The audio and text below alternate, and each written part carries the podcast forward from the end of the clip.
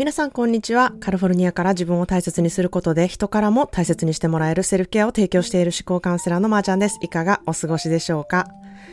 えー、昨日は久しぶりに美術館へ行ってきたんですね。あの、美術館って私にとってはもう心のね、栄養というかビタミン剤ってなるような場所でですね、まあ一人で行くのも本当に大好きですし、あの、いいんですけれども、あの、感覚の似ている人とか、えー、自分のね、感じたこととか、見たこととかをこう、アウトプットして、えー、お互いこう、そのことについて話し合える人と行くっていうことっていうのは、もうなんかこう、行ったことがこう倍増になるというか、えー、そういう、うん、ことってすごい楽しいなっていうふうに私は思っているんですね。まあその美術館で何を見るかっていうことにもよるんですけれども、えー、まあある作品によっては、まあ一人でちょっとじっくりゆっくり見たいなとか、その後ちょっと、えー、美術館のカフェでちょっとお茶して帰ろうかなっていう一人時間を設けることだったり、あとは、えー、同じようなものが好きな方と行って、えー、そのことについて語り合うっていう時間もあってもいいなっていうふうに、なんかその美術館で今展示してることによって、私は一緒に誰かと行くことを決めたりとか、一人で行ったりということを決めているんですね。で、まあ、あのー、やはりとてもね、心を充電できた時間になって、まあ一人で行ってたらこんなアウトプットできへんかったなと思ったり、その時行った友達とね、え友情が深まった時間に、あの、なったなっていうふうに思ったので、まあめちゃくちゃね、忙しい、あの、日だったんですけれども、行ってよかったなっていうふうにね、思いました。それは、えー、まあ忙しくてね、エネルギーがこう取られるっていう状態ではなくって、逆にエネルギーをね、こう得れる時間になったっていうことを感じたからなんですね。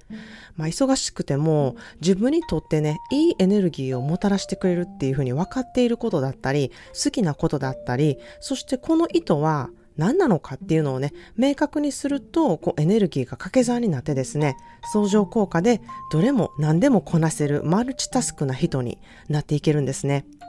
これがただ好きなことをやるだけとか、まあ、忙しいけれどめっちゃやりたいこと詰め込みたいねんって言ったね、状態を作ったりとか、まあ、意図を明確にしないで、こう詰め込んでしまって過ごしていってしまうとですね、まあ、エネルギーがこうダダ漏れするだけじゃなくって、あの自分の身をこうすり減らすことにもなってですね、楽しかっただけどめっちゃ疲れたな、みたいな、あの状態になるんですね。まあそういうふうに思う方、私も含めてめっちゃあると思うんですけれども、えー、これはね、すべて思考でエネルギーのね、コントロールをしてないからやなっていうふうに私は思っています。この思考でエネルギーのコントロールができるようになるとですね、めちゃくちゃ忙しくても、すごく充実感のあのある、えー、一日だったりとか、えー、この時こ、ここはすごくうまくできたなっていう、こう、自分の中での達成感だったり満足感がすごくある一日になるんですね。えー、ということで今日はですね心理的安全性がある場所についてお話したいと思います、えー、心理的安全性という言葉を聞いたことあるでしょうか、えー、心理的安全性とは、えー、psychological safety っていうね、え、英語があるんですけれども、それを日本語に訳した言葉で、まあ、ビジネスに関するこう心理的用語みたいな一つにされているんですね。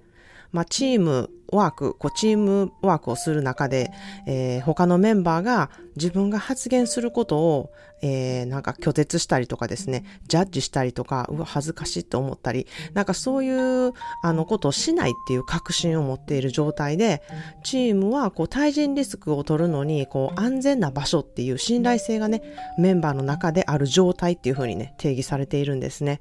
例えば、えー、上司や同僚とかの反応にね、あのー、怒られたりとか、こう、恥ずかしい、恥ずかしい、こう、不安とかもなくってね、自分の自然体で、えー、隠すことなく、すべてオープンにできる状態である職場は、心理的安全性が高いっていうふうに言われているんですね。で、この心理的安全性が、えー、あの、多いとすごく、えー、チームワークがうまくいって、プロジェクトも楽しく、スピード感も出て、いいものを早く作れる、えー、生産性もクオリティも高い状態を作れるっていうふうに言われているんですね。でこの心理的安全性が多くの企業からこう注目を集めるようになったのは、アメリカにある Google 社がこう心理的安全性がチームの生産性を高める重要な要素やっていうふうにね、4年間にわたる研究結果をあの発表されたことがめちゃくちゃ大きい、大きくってですね、えー、そういう注目を浴びているんですね。で、まあほんまに、まあその通りやなって思うんですよ。チームの、あの、メンバー、チームメンバーのね、えー、心理的安全性が高いと、あの、情報とかアイデアがたくさん出てくるし、お互いに励まし合えることができたり、えー、それぞれの向上心が出来上がったりとか、自分の目指すビジョンが明確となったり、お互いの、えー、リスペクトを得るので、コミュニケーション能力も高めていけるっていう素晴らしい効果が、うん、あるなっていうふうに、まあ、まさに本当にそれは言えてるなっていうふうに思うんですね。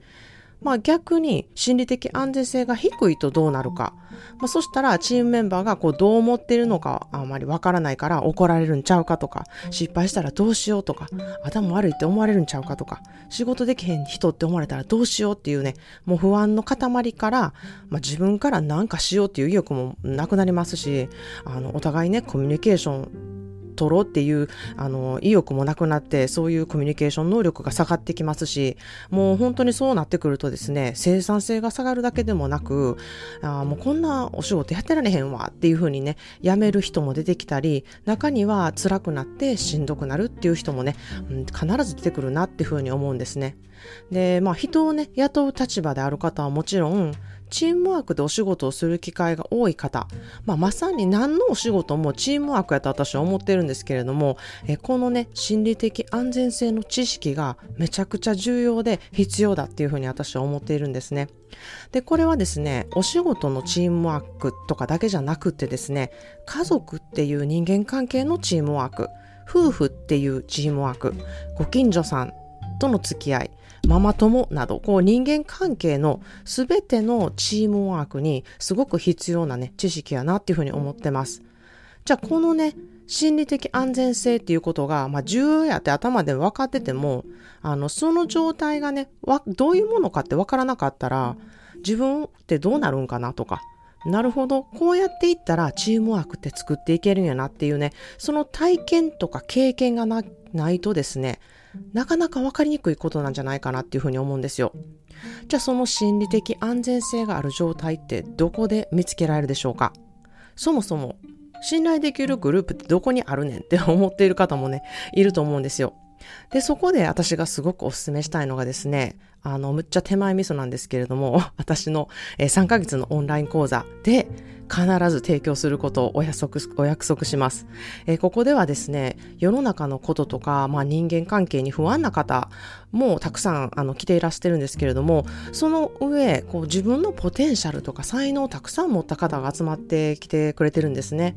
まず、まあ、私との個人コンサルで1対1のこう信頼性を高めていく中で、グループとしてこうどのように信頼関係を作っていくか、どのようにお互いを高め合っていけるのか、そしてどのようにお互いの強みとかアイデアを出し合ってその情報をね、えー、交換していってお互いの生産性を高めていけるのかっていうのをね実際に実感することができるんですね。